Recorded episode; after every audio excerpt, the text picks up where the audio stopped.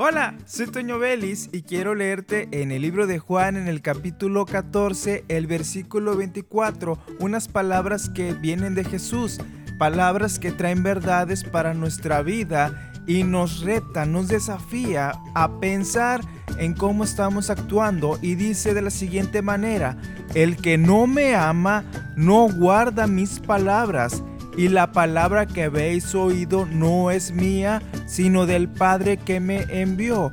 Sabemos que Jesús es Hijo de Dios y el Padre desde los inicios de la humanidad dio estatutos. Le dijo al hombre, de aquel árbol no comeréis.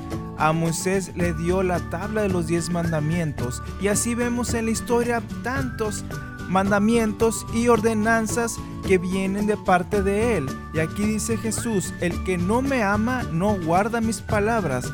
Y nos pone a pensar, ¿actuamos realmente como Dios lo pide?